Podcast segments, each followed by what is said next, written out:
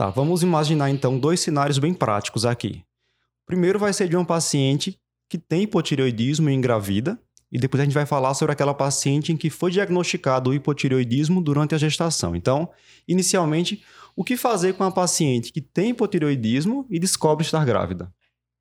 Aumentar a dose da levotiroxina que ela está tomando, né? Assim, Exatamente. É, é, essa aí é a primeira resposta rápida, né? Beta positivo. É, beta Já. positivo. Inclusive, eu acho que tem que orientar previamente, né? A mulher Isso. numa faixa, numa faixa de idade fértil, se você está tratando, você tem que dizer, olha, minha filha, se você descobrir gravidez, aumente a dose do seu remédio. Você escolhe dois dias na semana, toma dois comprimidos. Pronto. É uma forma, porque geralmente você aumenta de 20% a 30%.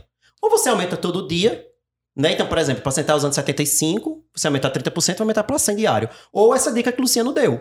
Você, É. dois dias da semana, ela toma dois comprimidos. né? É. E aí também já, já. Lembrar a mesma ideia que a gente acabou de dizer, que é a, da placenta expressa deonase tipo 3. Então, se você passar um pouquinho da conta, não vai fazer mal.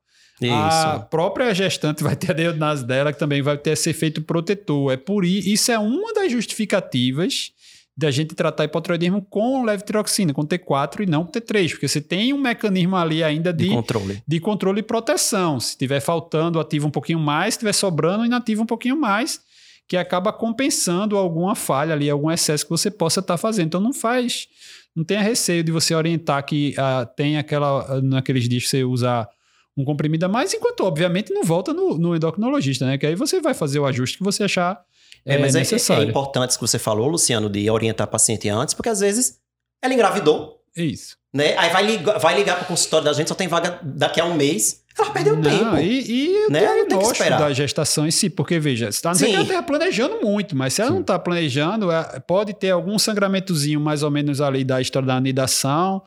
Ah, esse mês veio um pouquinho menos, mas não estava ali pensando nisso.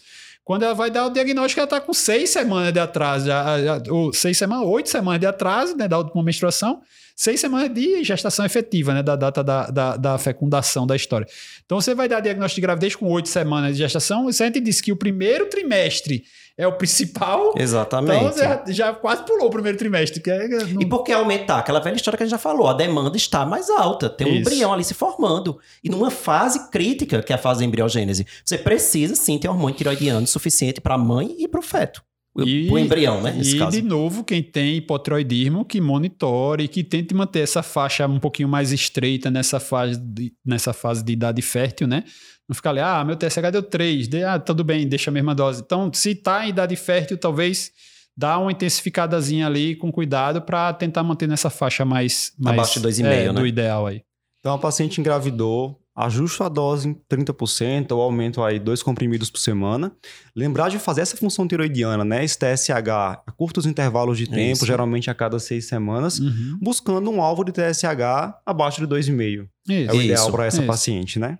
Exatamente. E aí você controla bem para evitar todos os desfechos que a gente sabe que está associado a um hipotiroidismo descontrolado, né? Tanto desfechos maternos como desfechos fetais.